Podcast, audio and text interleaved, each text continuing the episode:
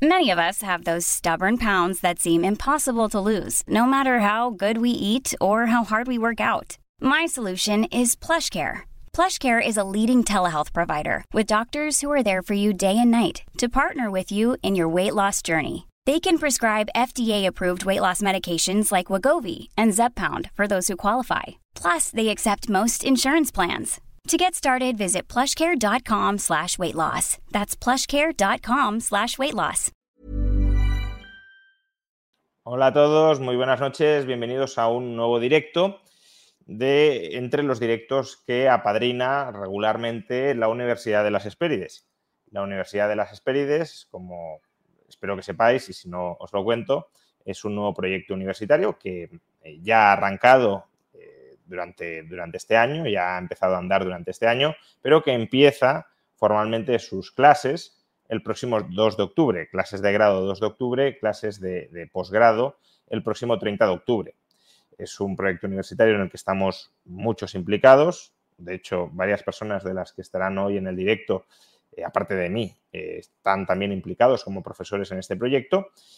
Es una universidad online que tiene su sede en Canarias, eh, que ha pasado todos los filtros de la burocracia, que son muchos y muy tediosos, para poder abrir sus puertas y para poder echar a andar, y que después de pues, más de una década de lucha contra el Estado y contra las barreras que ponía el Estado, finalmente, como decía, ha conseguido salir adelante.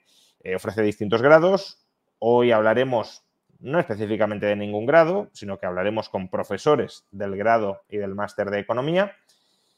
Y simplemente recordaros que, como he dicho, empieza 2 de octubre clases de grado, 30 de octubre clases de posgrado, por tanto, todavía estáis a tiempo, si os queréis apuntar a alguno de los diversos grados o programas de posgrado que ofrece, de hacerlo. Entrad en la página web, consultad eh, tanto los títulos como las condiciones, eh, como los contenidos, eh, también algunos de los profesores que os podréis encontrar allí, entre ellos yo mismo, que aparte de, de, de decano de la escuela de grados soy, de, soy profesor. Y bueno, si os interesa, adelante. Hoy vamos a hablar de un tema que está muy de actualidad, especialmente porque es probablemente la principal propuesta en materia económica que durante el inicio de su posible mandato, veremos qué sucede finalmente, eh, quiere aplicar el candidato libertario en las elecciones argentinas, Javier Milei. Y me estoy refiriendo a la dolarización. Argentina está padeciendo una tasa de inflación absolutamente descontrolada. No es la primera vez, ni mucho menos en su historia, que lo hace.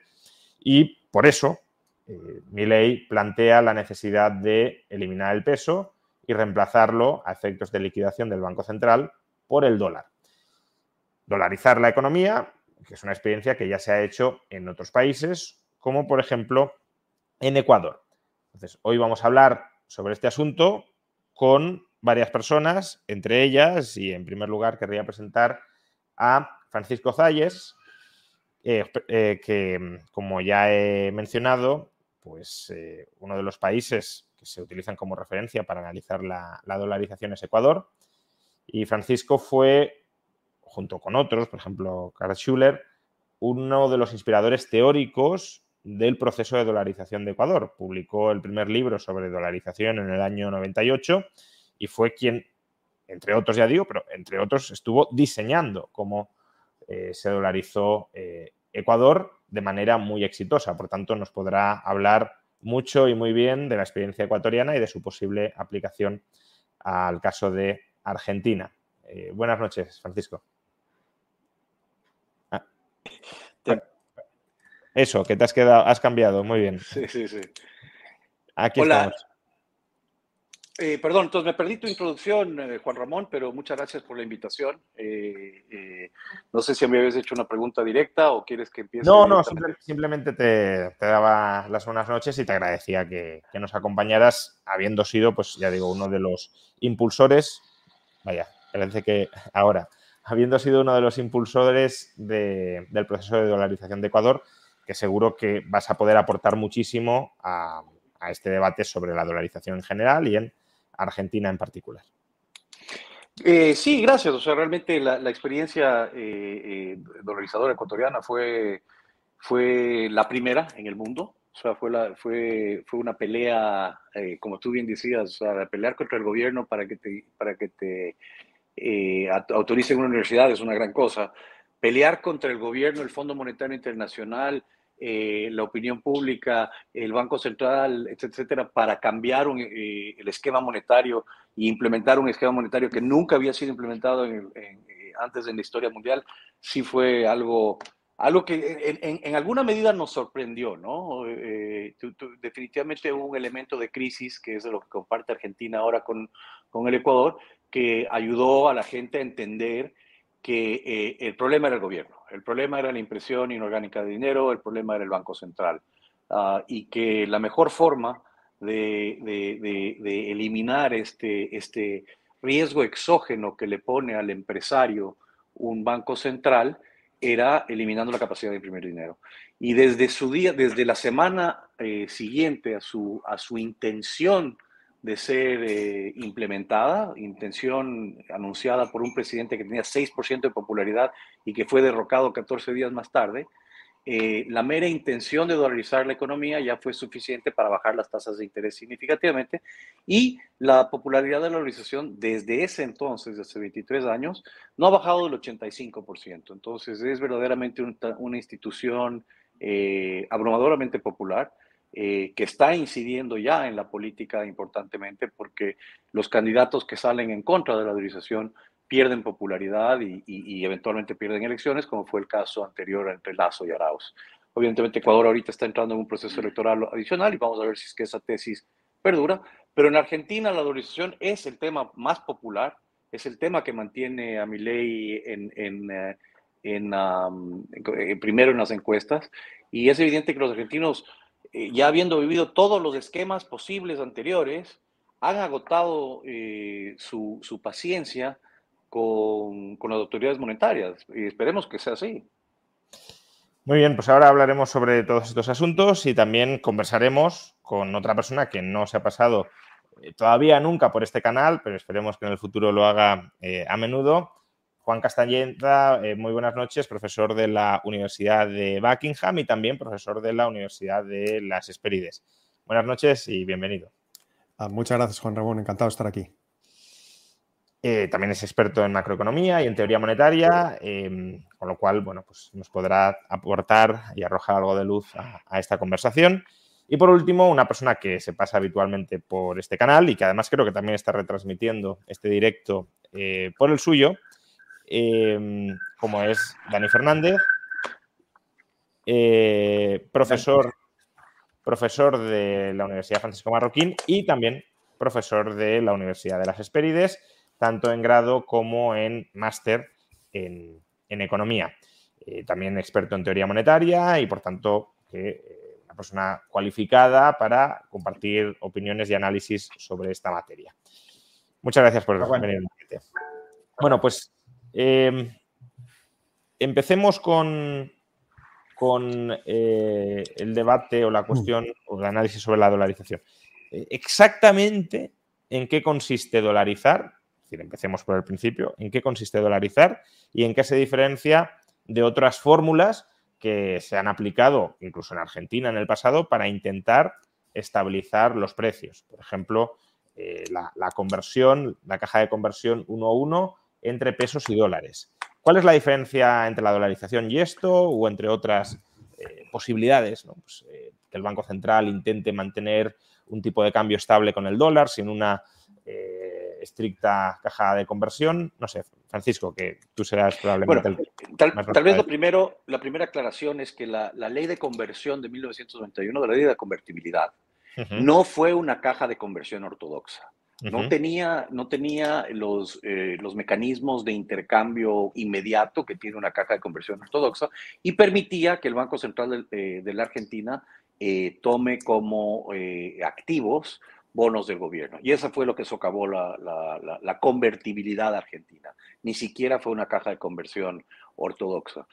La diferencia fundamental es entre una dolarización y cualquier otro sistema monetario, y especialmente para los países eh, con monedas que, no, no, tienen ninguna injerencia en el comercio mundial. los bancos centrales acumulan los dólares que a su vez respaldan el pasivo del Banco Central, que son, entre otras cosas, la moneda circulante. Entonces, la dolarización no es más que reemplazar el circulante con el dólar y cambiar toda la contabilidad del país al dólar. Ahora, como, como, sabemos, o sea, la mayoría del dinero en una economía, el 90 y pico por ciento, está en cuentas bancarias, no está en físico, no existe en moneda circulante. Entonces, creo que uno de los, uno de los temas muy importantes para, para ver si se puede dolarizar o no se puede dolarizar es entender que la dolarización per se es un tema de stock de billetes, no es un tema de flujo. Entonces, una de las grandes discusiones en Argentina ahorita es, no hay suficientes reservas para usar. Pero claro, si hay, si hay más que suficientes reservas. Pero pero las reservas netas son, son eh, eh, eh, negativas. Digo, ¿qué reserva neta puede ser negativa? No habría tipo de cambio posible si es que las reservas netas son negativas. Y lo que pasa es que hacen un cálculo de, de, cuáles son las obligaciones del Banco Central entre sus activos, sus pasivos, etcétera. Pero todo eso es un tema de flujos que va a tener que tener el Banco Central a través del tiempo, no es del stock de dinero que tiene que, eh, que, cambiar. Y ni siquiera se tiene que cambiar este stock de dinero, ni se puede cambiar este stock de dinero de la noche a la mañana. Entonces, la dolarización es una decisión política de respetar la, la preferencia de los ciudadanos en cuanto a su consumo de moneda y su, y su protección de su propiedad privada. Eh, eh, adicionalmente, en, un ambiente de valorización donde eh, hay, hay, mucho, evidentemente la elección pasa por dos etapas, la elección espontánea, donde los agentes económicos espontánea y, y, y, individualmente prefieren y van y compran el dólar y desechan la moneda local, pero hay mucha gente que no tiene acceso a la moneda local. La valorización no solo sirve una función monetaria de estabilización, que es un problema de stock, una vez más, no de, no de flujos, sino que adicionalmente eh, eh, elimina esta transferencia de riqueza que está existiendo desde los más pobres hacia los que sí pueden tener dólares en una economía. Luego, luego te preguntaré, Francisco, por... Eh, dices que es una cuestión de stock y no de flujos, pero, pero claro, si hay que cerrar el Banco Central y hay que liquidar los pasivos, habrá que liquidarlos a un tipo de cambio. ¿Y, cuál es ese tipo de cambio y cómo se determina? Y si, y si, y si hay activos para hacerlo a tipos de cambios cercanos a, los actuales o no. Pero, pero luego hablaremos de, sobre esto y nos cuentas también cómo se hizo exactamente en, Ecuador. Eh, eh, Juan, Dani, no sé si queréis añadir algo más a, a, la cuestión de qué es la dolarización, en qué se diferencia de otros esquemas, por qué, si lo queréis, es más ventajosa que otros posibles esquemas. Cualquiera de los dos. Ah. Eh, bueno, si quieres empiezo, eh, eh, Juan Ramón. Ah, perfecto. Bueno, muy interesante lo que nos ha comentado Francisco. yo sí que creo que es una cuestión de, stocks, sí, por supuesto, para hacer el cambio inicial, pero luego también de flujos, ¿no? Porque luego hay que nutrir a la economía de, unidad monetaria, ¿no? De alguna manera, que es una unidad monetaria que no va a producir el país. Entonces ahí eh, tiene mucha importancia la competitiva que sea la economía después para poder eh, generar, importar esos, esos dólares, ¿no? O sea que son yo creo las dos cosas las que podemos ver, si te parece, Francisco, ¿no? Pero eh, respondiendo a tu pregunta, Juan Ramón, una definición muy sencilla es el desaparece la moneda nacional, no, efectivamente no hay Banco Central Nacional. No hay en ese sentido, como se suele decir tradicionalmente, soberanía monetaria, ¿no? En este caso, desde mi punto de vista, en el contexto argentino, para bien, no lo digo como, como un coste, lo digo como, como un beneficio, porque eh, dada, dada la situación argentina en la actualidad y eh, dadas las experiencias previas en las últimas décadas de otras soluciones que se han intentado, eh, ya es que es una cuestión de credibilidad. Es una cuestión de qué institución vamos a adoptar para poder hacer el sistema monetario más, más creíble. Y no parece que ninguna solución que pase por mantener una moneda nacional vaya a mantener, vaya a fomentar ninguna credibilidad, tanto en el interior como en el exterior del país. O sea que cuando hay gente que dice, bueno, no, vamos a dotar de independencia al Banco Central de verdad y le vamos a proteger legalmente, ¿no? Y lo vamos a elevar a rango eh, constitutivo, ¿no? Eh, vamos a darle también una, regla monetaria muy estricta para que se eh, fije la cantidad de dinero a partir de ella, ¿no? Vamos, por tanto, a crear una, una distinción muy fuerte entre la política fiscal y la política monetaria esto es que ya estamos, ya hemos pasado esa, etapa, ¿no? Yo creo, de esas soluciones, vamos a decir, parciales, nacionales, eh, que pasan por el mantenimiento de la moneda nacional. yo creo que ya estamos en una etapa en la que la única manera de obtener un poco de credibilidad internacional y también nacional es adoptar una moneda que no puedan tocar los políticos nacionales. Y eso pasa por... Sí. Sí, no, eh, solo un matiz con lo de soberanía monetaria, que es uno de mis caballos de batalla. soberanía monetaria la tendrán los políticos, porque los ciudadanos poca, poca soberanía monetaria tienen, ¿no? Eh, justamente, probablemente tengan más soberanía con el dólar que con el. Correcto. No, digo lo que se suele llamar. Sí, sí, sí. se suele denominar en macroeconomía soberanía eh, monetaria, que es efectivamente, tienes toda razón del mundo, es la soberanía que tienen los hacedores de la política monetaria o de la política económica en general de hacer y deshacer. Tienes toda razón del mundo. O sea, También lo comento a raíz de que, como se ha popularizado tanto la MMT y para ellos la soberanía monetaria es lo principal, etcétera, pero es que es la soberanía del Estado a imprimir moneda y a robar a los ciudadanos a través de la inflación. Pero bueno, no, no, claro. Yo utilizaba, si quieres, el lenguaje yo, la denominación normal. pero tienes toda razón. O sea, al final la soberanía que tiene el que hace la política monetaria de hacer y deshacer a su antojo, ¿no? o mejor dicho, de los tesoros nacionales, los gobiernos nacionales, y usar el Banco Central Nacional, pues eso, como eh, eh, manera de, financiarse de manera barata o, bueno, no, no es que barata, gratis, vamos, gratis para ellos, no para, la economía ni para los ciudadanos, como evidentemente. Un, un impuesto más, ¿no? Eso es, eh, eso es. Dani. sí, bueno. No, no, hay mucho, quizás el problema de venir el último es no, no, no hay mucho más que añadir. Sí, en dolarización hay, hay dos posibles, o sea, perdón, dos posibles definiciones. Una es eh, simplemente adoptar el dólar como moneda, ¿no? Y es una, porque es dolarización, pero usualmente, curiosamente, no sé, países como Kosovo, que están euridizados, se consideran también dolarizados, en el sentido de que no tienen su propia moneda, ni tienen acceso directo al Banco Central, que es una, pues España está euridizado, si lo quieres ver así, pero el Tesoro español o España, el gobierno de España, tiene voz y voto en el Banco Central Europeo, puede acceder al Banco Central Europeo, mientras que potencialmente Argentina no lo va a hacer, no lo va a poder hacer, Ecuador no lo puede hacer, Panamá no lo puede hacer, El Salvador no lo puede hacer.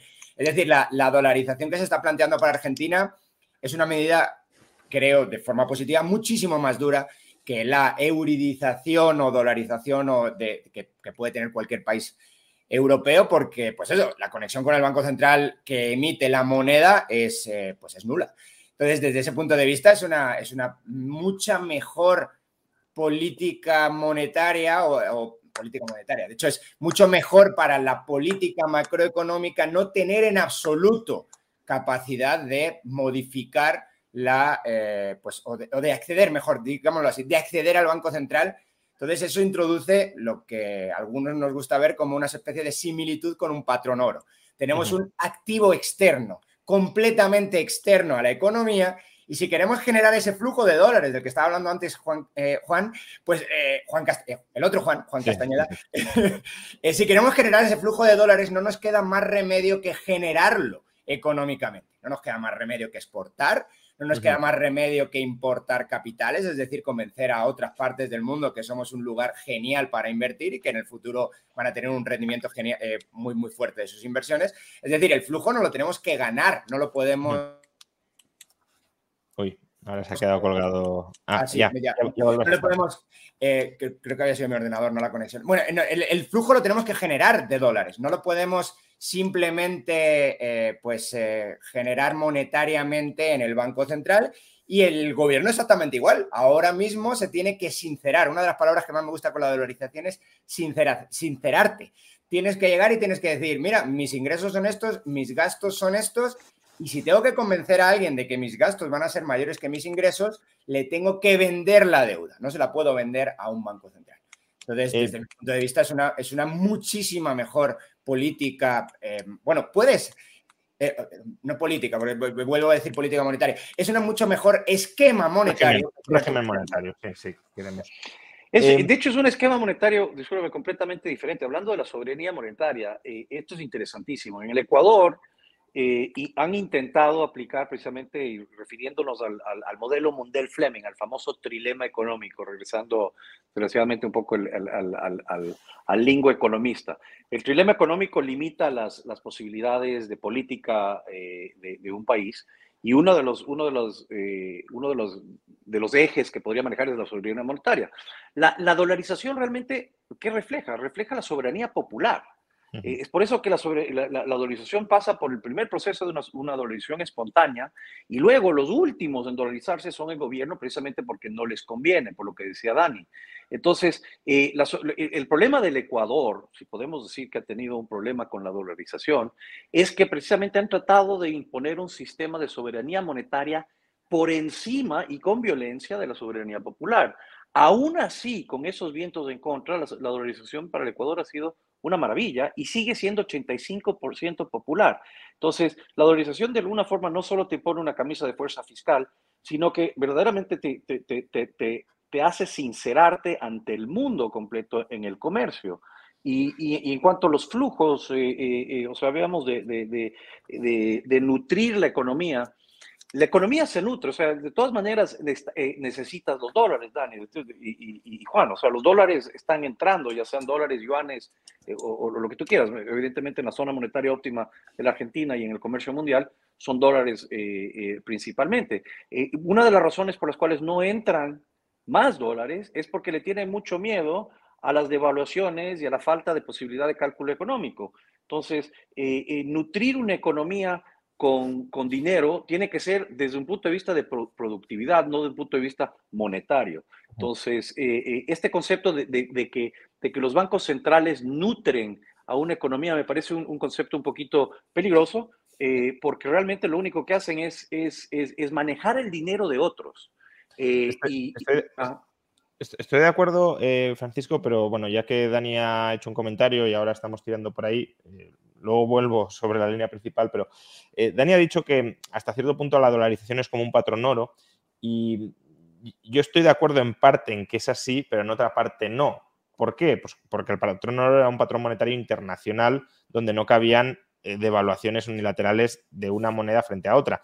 El dólar sí se puede devaluar frente a otras monedas y por tanto los países dentro de la, o se puede apreciar, ¿eh? y por tanto los países dentro del área dólar sí ven su, eh, posición frente al exterior cambiar unilateralmente por el mero cambio del valor de la divisa dólar frente al resto de divisas. Entonces, em, estando de acuerdo en, que un país tiene que salir adelante por aumento de la productividad, eh, imaginemos, y te pregunto a ti, Francisco, que eres el, que ya ha, pensado más y ha, pasado más por ahí, eh, por ese tipo de situaciones, imaginemos que se da una situación como la del 99 eh, en Argentina, es decir, Brasil devalúa el real y eso en una Argentina dolarizada provoca de entrada una pérdida de competitividad de Argentina frente a, su, a, Brasil. Brasil no ha ganado competitividad de manera honesta, eh, con, buenas formas, con buenas artes, pero ha ganado competitividad. Y si ganas competitividad, y si tu rival o tu competidor gana competitividad y tú la pierdes, ahí eh, la adaptación a corto plazo puede, podría ser complicada o no. Es decir, ¿cómo, ¿Cómo capea un país dolarizado esa situación? Bueno, el Ecuador ya lo, ha, ya, lo ha capeado. Y pensemos más bien cómo, cómo, cómo, capea un país no dolarizado esa situación. Es decir, con más devaluación, eh, eh, tratando de equiparar la, la, pobreza que está repartiendo entre tus propios ciudadanos, que no es ninguna solución al problema fundamental. Entonces, eh, el riesgo que tú percibes a la, a la, a la, a la dolarización en términos de una devaluación de un, de un socio comercial importante. Eh, eh, bueno, es algo que hemos visto en el Ecuador, bueno, con la revalorización del dólar a partir del 2007.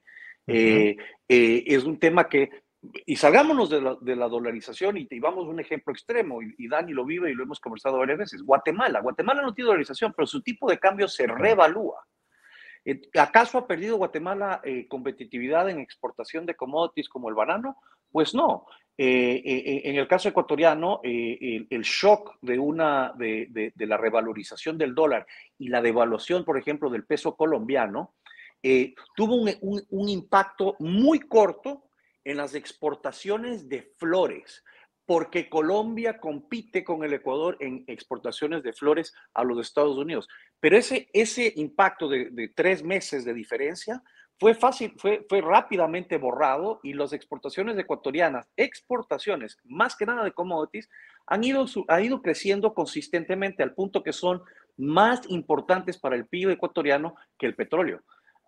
entonces, eh, eh, el argumento de que las devaluaciones te hacen más competitivo es para mí un argumento muy peligroso, porque si fuera así, entonces la Argentina sería súper competitiva.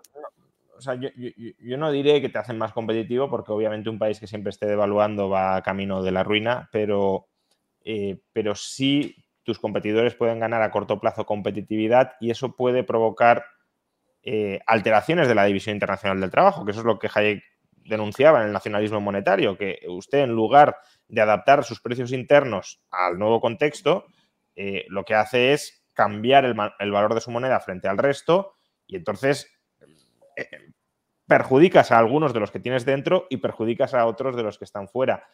Y, claro, si tú tienes... si precisamente para ajustarte internamente, pues yo ahí, obviamente, mucho mejor ajustarte internamente, ya sea ajustando salarios o mejorando la productividad a corto plazo, si puedes hacerlo. Pero si hay rigideces de precios internas, ¿qué haces ahí? ¿no? Porque no puedes ajustar moneda, no puedes ajustar precios. Rigideces de precios internos en términos de salarios y, y, de, bienes no muebles. Entonces, no estamos hablando de, competitividad a nivel, a nivel eh, eh, intercambio comercial. Ah, bueno, entonces el ejemplo ecuatoriano es fantástico, porque lo que acabó sucediendo fue que los sueldos en términos reales en el Ecuador han seguido subiendo y todo lo que ha, pasado es que hemos importado una cantidad de capital humano que no, que no, que, ahora todo el mundo quiere venir al Ecuador a trabajar, profesores, de, bueno, más que nada, un excelente capital humano eh, venezolano, que, etcétera, etcétera. Entonces, realmente el efecto es que tú, eh, eh, si, alguien se devalúa, si un país vecino se devalúa, te está haciendo más rico, no te está haciendo más pobre. Eh, y ese es, ese es el concepto fundamental de una revolución. y, realmente lo que tú dices es, ¿tendría un impacto suficiente en alguna economía, en cualquier economía, la devaluación de un competidor como para cerrar o, crear un, shock exógeno tan fuerte en la economía como para, como para ser súper, súper notable. No, eh, no, hay evidencia realmente que, que, una, una macro devaluación por, un, por una moneda competidora realmente te, te, te, te haga, te, cause un shock, eh, una contracción interna de productividad ah, tan masiva más bien una estabilidad, una estabilidad monetaria, que es una condición necesaria, más no suficiente, pero necesaria, eh, te, hace atraer riqueza, o sea, hace, hace que los ahorros valgan más y claro, vas a poder importar más de los que devaluaron, lo cual no, a largo plazo. A largo plazo está claro, ¿no? A largo plazo te compro totalmente el argumento y además en Europa tenemos o hemos tenido dos, modelos muy claros respecto a lo que tú dices. Países del sur de Europa, mediterráneos, que tradicionalmente devaluaban sus divisas y ganaban competitividad devaluando sus divisas, lo que hacían era expulsar capital y, especializarse en sectores de bajo valor añadido porque lo único que podían hacer era competir devaluando. Eh, países del norte de Europa, moneda fuerte, atraían capital, mejoraban la productividad e incluso la apreciación de sus divisas les forzaba a volverse más productivos y más competitivos por esa vía. Eh, y por tanto podían subir salarios, etc. A largo plazo yo el argumento te lo compro totalmente. Tengo más dudas a corto plazo de cómo te ajustas si los precios son rígidos, no tienes el tipo de cambio y, tus rivales además han devaluado, que insisto, no es que sea bueno, es que es una forma injusta, no equitativa, tramposa de ganar competitividad, pero, pero a corto plazo lo es. Sí, eh, yo, yo, sí tengo un comentario sobre eso concreto, ¿no? Estoy de acuerdo con todo lo que ha dicho Francisco sobre el largo plazo, pero sobre el eh, explícitamente, específicamente sobre el corto plazo, la pregunta es qué va a ocurrir con lo que los economistas llaman el tipo de cambio real. Y hay varias maneras de medir el tipo de cambio real. La más sencilla es pues ver el tipo de cambio nominal contra una medida de precios internos y una medida de precios externos de tus eh, usualmente ponderados por la tasa, por los intercambios que realiza el país. Si Argentina está muy conectada con Estados Unidos, pues se ponderará los precios de Estados Unidos contra los precios de Argentina en esa medida de tipo de cambio real. Entonces, la pregunta es qué pasa con esas devaluaciones con el tipo de cambio real. Lo que usualmente comentamos los economistas es que tú no puedes estar indefinidamente con un tipo de cambio real apreciado o depreciado, porque tarde o temprano hay mecanismos automáticos que hacen que los precios internos y externos se tiendan a converger, ya sea por, eh, por movimientos de las financieros o ya sea por movimientos de la balanza comercial o movimientos en general de la balanza por cuenta corriente. Ya sea por intercambio de bienes o servicios o por intercambio de flujos de capitales, va a tender a igualarse unas y otras. Y la pregunta es cómo tienden a igualarse, ¿no? Entonces, uno de los puntos que tú me estás comentando, Juan, es a lo mejor tienden a igualarse porque pierdo exportaciones yo y pierdo competitividad. Y entonces, vuelvo al punto del tipo de cambio real. ¿Cómo se mueve el tipo de cambio real de, los países que devalúan competitivamente? Tiende a ser muy volátil pero muy, muy volátil. Mucho más volátil que los de los que nos devalúan. Los países dolarizados tienen un tipo de cambio real relativamente estable, mucho más estable que el que puede tener Argentina. ¿Por qué? Porque al final tú estás jugando con esas devaluaciones competitivas, estás jugando con las expectativas de las personas. Y las personas las puedes engañar la primera vez, pero no las vas a engañar toda la vida. Las personas aprenden a adecuarse a tus engaños monetarios. y, la devaluar el tipo de cambio es un, es un engaño monetario. Entonces, cuando haces eso, la gente anticipa los eh, cambios en el poder adquisitivo de la moneda y resulta que la inflación sube rápido. Eh, y además no solamente es que sube rápido, sino que intentan adelantarse. La propia autoridad monetaria a veces adelanta a la autoridad monetaria. Entonces lo que se te genera es una especie de tira y afloja entre la autoridad monetaria y las expectativas de la gente se desanclan. Esto es un, término muy monetario, ¿no? El anclaje de las expectativas, se desanclan las expectativas y rápidamente estás con una economía increíblemente eh, inestable en tus términos de intercambio con el exterior y en la propia inflación interior. Por lo tanto, el patrón, ese patrón de estabilidad que te daría una moneda completamente estable como el dólar. Bueno, completamente estable es una eso, eso es una tontería. Es que el problema es que no es estable también. Eso no, es estable. Entonces, pues, por eso tu crítica del patrón oro es cierta completamente, vamos, lo que me has dicho a mí antes. Pero quiere decir estable en tus relaciones con el exterior, es lo que quería decir. ¿Vale? Entonces, esa moneda estable en tus relaciones con el exterior hace que todo ese ruido monetario, y es ruido monetario, que también te afecta a corto plazo, se desaparezca completamente. Entonces, desde ese punto de vista, entiendo el argumento de la devaluación competitiva lo que pasa es que la devaluación competitiva, pues como mucho lo vas a hacer one shot, puedes engañar a todo el mundo una vez, pero no vas a engañar a todo el mundo todas las veces. Y es que es al revés, es mucho más inestable el tipo de cambio real de las economías que devalúan constantemente. Por lo tanto, la ganancia competitiva no, no ocurre. Y, y adicionalmente, el país dolarizado queda más rico. En consecuencia, sí, puede haber un ajuste hasta, inflacionario, hasta inflacionario, o sea, puede haber hasta inflación, que es lo que ha sucedido en el Ecuador. Eh, o sea, el purchasing power parity que mencionas tú, Dani, o sea, en el Ecuador eh, tenemos un problema. Si tú miras el Big Back Index, o sea, el Ecuador es un país caro en, en, en, en relación a muchas cosas y, y, y en, alguna medida es, es, o sea, es parte este de, de, de, lo que tú dices de perder competitividades porque el, el dólar eh, es, es, es, una moneda fuerte contra el peso, el sol eh, y todas las otras eh, monedas locales, pero no le ha hecho perder competitividad. Y eso es lo que ese es el punto, o sea, vamos a lo empírico, vamos a lo que a lo que en teoría y o sea, sí podría ser bonito, o sea, mañana devaluamos y somos más competitivos, pero en realidad no, somos más pobres. Y, la gente y, bueno, exportamos más, pero exportamos más eh, pero al mismo valor la, y la, gente que nos está comprando realmente se benefició de la pobreza que nosotros creamos en la devaluación. Entonces, yo sé que me entiende que, estamos todos de acuerdo en el largo plazo, pero en el corto plazo y especialmente en la, en la, en la, en la experiencia ecuatoriana, no ha habido un desfase suficiente a pesar de una, de una moneda fuerte, revalorizadora y con socios eh, eh, comerciales devaluadores como por ejemplo Colombia, eh, que, que, que, haya tenido una incidencia importante en la creación de capital, en, en, cualquier otra, otra cantidad de medidas. Ahora, claro, la, la, la economía ecuatoriana se ha ido cerrando poco a poco con, con el correísmo, el socialismo del siglo XXI, eh, pero mientras más abierta sea la economía, menos pienso que sería ese el impacto. Juan, no sé si quieres añadir algo sobre Sí, quiero añadir algo, es muy interesante lo que estáis comentando, eh, porque eh, lo bueno que tiene la dolarización eh, como medida única, si quieres, de, de, política económica, de cambio de sistema económico, si quieres, bueno, sistema monetario, perdón, es que eso va a ir acompañado irremediablemente de otros cambios muy importantes en la economía. Eh, y en una economía como la, como la Argentina, ¿no? Eh, eh, en la que todo es tan rígido, tan difícil de cambiar, si Milei es elegido presidente y es capaz de, de, aprobar esta, este cambio tan importante, es que de suyo van a venir luego después unos cambios muy importantes en la economía, porque la economía tiene que ser mucho más competitiva, como estamos hablando. ¿no?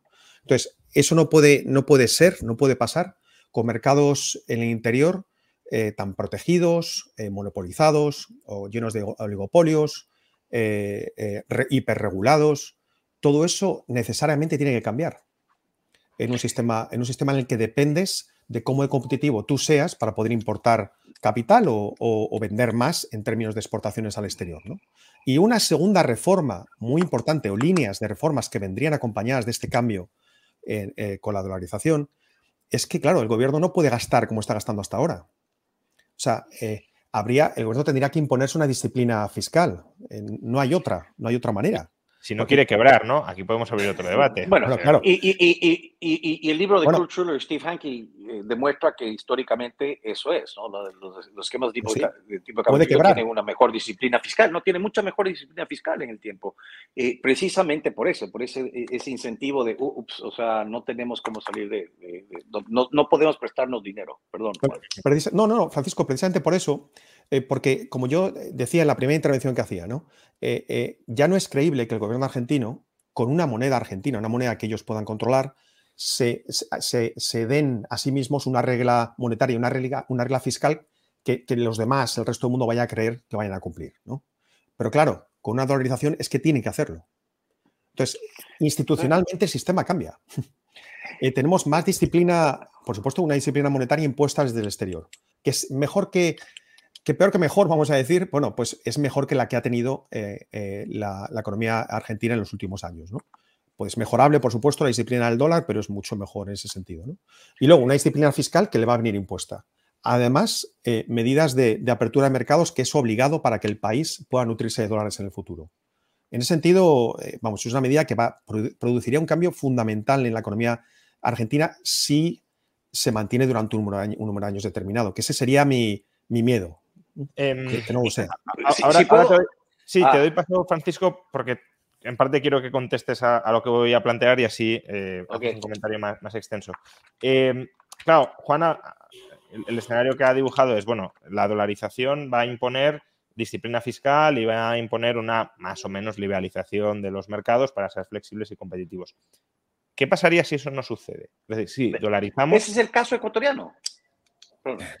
Bueno, pues adelante, adelante. Eh, es, que ese es el caso, ecuatoriano. El caso ecuatoriano, o sea, eh, eh, no, como la dolarización no existía, habíamos algunos dolarizadores que teníamos todo un plan, pero no nos abrían ni siquiera los balances del Banco Central, o sea, no nos dejaban realmente hacer un planteamiento como el que está haciendo Emilio Campo, o sea, una planificación y una eliminación del Banco Central. El Ecuador no tiene absolutamente ninguna de las reformas que verdaderamente uno esperaría de la, de la dolarización. Eh, y han sido 20 años, porque, o sea, o sea, e, inmediatamente entró Correa, hizo una nueva constitución.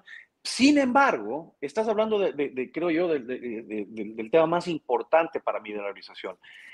No existe una forma de cambiar instituciones rápida y eficientemente en nuestros países. O sea, tratar de generar justicia, tratar de generar un respeto por la honestidad, tratar de quitar la corrupción, son muy loables, pero son procesos que van a demorar generaciones. En cambio, la dolarización te introduce una institucionalización de la propiedad privada de una forma muy eficiente y rápida. Y ahí es donde sí se empiezan a ver poco a poco los cambios institucionales. Si bien en el Ecuador, por ejemplo, todavía tienes un impuesto a la salida de las capitales, la gente verdaderamente siente una carga impositiva y es completamente eh, eh, eh, contraria a más impuestos para financiar una burocracia. Entonces, poco a poco se está empezando a ver, creo yo, y es lo que, lo, que, lo que estaba escribiendo últimamente, un proceso de institutional drift, ¿no? Hacia las eh, instituciones más inclusivas, como es la dolarización, y una negación de las, de, las más extractivas. Y es por eso que la dolarización es tan popular que incide en la institución de la política. Es decir, yo, apuesto muy claramente a que Novoa va a ganar, no porque sea un tipo que tenga un plan muy coherente en el Ecuador, digo yo, sino que simple y llanamente está más asociado con la dolarización que su, que su, que su contrincante, que tiene un plan de desdolarizar el país. Entonces, eh, la, propia experiencia ecuatoriana te, dice que no es necesario, que es un, es un super nice to have, que una dolarización con total apertura de capitales es un super Rolls Royce de economía que va a salir adelante como, como salió Argentina adelante luego de la convertibilidad, solo que, solo que mejor. Eh, introduce una institucionalidad, pero eh, desgraciadamente no hay ninguna garantía que eso vaya a suceder. Sin embargo, de ello, sigue siendo una mucha mejor opción como política monetaria. Y sí se puede vivir con un déficit fiscal. Panamá ha tenido mayor déficit fiscal que el Ecuador durante toda su vida. Eh, no, soy ningún apologista de los déficits fiscales, pero, desgraciadamente todavía hay eh, forma de financiarse. Y es una de las cosas que, por ejemplo, no entiendo eh, por qué no hay más apoyo de parte de los acreedores argentinos por una dolarización, cuando ese es el mejor sistema de asegurarse que les van a pagar bueno, al, menos, no les van a impagar con inflación, ¿no? Lo, de que les vayan a pagar o no ya lo veríamos, pero... Em, yo, curiosamente veo, bueno, no sé si puedo, pero curiosamente veo la, dolarización, el caso de Ecuador es interesantísimo por eso mismo, ¿no? Porque en el momento que se dolariza es el peor momento posible, después de una pues, de recesión, momento de recesión, momento de pánico bancario, con, con bancos cerrando por todos lados, o sea, se está intentando imponer una cuando se habla del caso argentino, oye, es que estamos en muy mal momento. Y peor momento, probablemente estaba, estaba Ecuador en el año 99. Y luego, yo no sé si, si realmente introduce disciplina fiscal o no. Lo que sí creo que hace la dolarización es separar el peligro fiscal del peligro monetario y del peligro bancario. Es decir, eh, esto, es un, esto es un argumento que le voy a robar a mi amigo Luis Espinosa Godet. establece muros. Y esos muros son es, apasionante, es un muro, mira, otra vez, otra, otra analogía con el patrón oro, ya sé que no es exactamente igual, pero es otra analogía con el patrón oro. Puede quebrar el Estado y el ecuatoriano promedio no se entera. Yo tengo mis ahorros, tengo protegido en mis ahorros y el banco en principio tampoco se entera demasiado. Siempre se va a enterar la banca cuando hay problemas fiscales, pero oye, no ha quebrado la banca ecuatoriana y ha tenido que pedir, estaban los bonos hasta hace dos días en territorio de default, en territorio de estos no pagan, ni de broma, y con rescates del Fondo Monetario Internacional. ¿Cómo afecta un rescate del Fondo Monetario Internacional? ¿Cómo afecta una situación de default o quasi default de, de la situación fiscal a un país no dolarizado? La gente pierde todos sus ahorros. Pierde todos sus ahorros porque o bien los bancos quiebran o bien el tipo de cambio se va al suelo y empieza a haber una inflación muy alta. Eso no pasa en los países dolarizados. Entonces, hay gente que o, tiende a pasar con, bueno, están bastante más protegidos, digamos, que con la moneda, nacional y, los pasivos en moneda nacional. Muchísimo más. Si, no hay, banco central, está claro que no hay contaminación posible de la política fiscal a la política monetaria.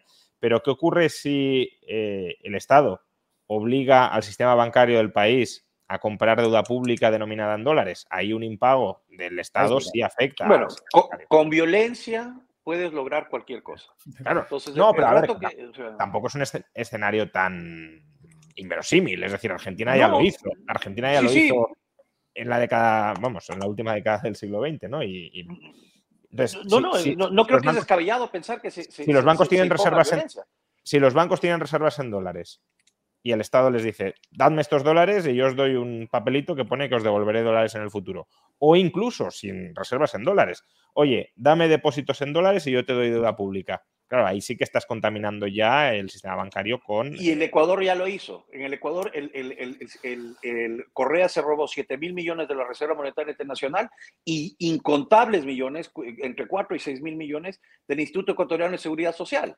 Entonces, lo que, lo que adicionalmente a lo que tú dices, Dani, yo creo que la resolución añade un, un, un tema eh, adicional, que es la transparencia. Ya no puedes ir escondiendo los números de en qué te gastas el dinerito eh, de, Mickey Mouse. O sea, los dólares que te gastaste en la refinería de petróleo que nunca se hizo en el caso de Correa, los dólares que costó la carretera más cara del mundo siguen siendo dólares. No los puedes decir que son millones de tantos que ni qué y con la devaluación luego se pierden. Entonces, esa transparencia sí le traslada mucha agencia a, a, la gente, una vez más. Y, bien lo has dicho, o sea, la dolarización lo primero que hace es divorcia al sector privado y al cálculo económico empresarial de tener que estar pensando todos los días dónde va a estar el tipo de cambio y qué va a ser este soquete que está ahorita en el poder que me va a afectar a mí, sin que, sin que sea una decisión empresarial o un riesgo que yo esté tomando. Y ese cambio es radical. Yo, si me permites, Juan Ramón, eh, por continuar un poco el, esta discusión, aunque sea un poquito, un par de minutos. claro que sí. Muy de acuerdo con lo que ha dicho Daniel, que lo, ha, dicho mucho mejor que yo. Es eh, si no fomenta esas reformas, por ejemplo, eh, y no hace que un el gobierno eh, sea más responsable, fiscalmente responsable, bueno, al menos tiene estas divisiones, ¿no? estos muros que, es, mucho más difícil de, no sé, de contaminar con una política monetaria nacional dañina lo que está pasando con el sistema bancario, por supuesto, porque claro, los bancos ya no necesitan esa deuda del Estado en pesos, por ejemplo, ¿no? Para poder pedir prestado al Banco Central Nacional, ¿no? Eh, entonces, bueno, en ese sentido es una mejora sustancial. Pero tú nos preguntabas, Juan Ramón, pero bueno, ¿qué pasa? No? ¿Qué pasaría si, eh, si el Estado no hace esas reformas y, sigue eh, gastándose demasiado? ¿no? Bueno, lo primero que afronta, como todos sabemos, es un coste mucho mayor por pedir prestado. esa transparencia que decía Francisco se va a reflejar en costes de, la emisión de, deuda muchísimo mayores. ¿no? Ah, mayores, digo, en comparación con pedir, pedir prestado, por así decirlo, o imprimir dinero nacional en la moneda nacional, ¿no? En ese sentido me refiero, ¿no? Y luego, eh, pongamos que no puede pagar, no puede seguir eh, eh, operando y, se declara una, quiebra. Bueno, eso, en algún, primero, eso no va a tener las consecuencias que tendría en un sistema de soberanía nacional por parte de los políticos nacionales, y luego eso sí que va a precipitar cambios fundamentales a continuación, o debería, eso sería una, cuestión fundamental. ¿no? Y en cuanto a lo de la liberación de mercados, que yo ponía como una cosa que, que necesariamente tenía que pasar, ¿no?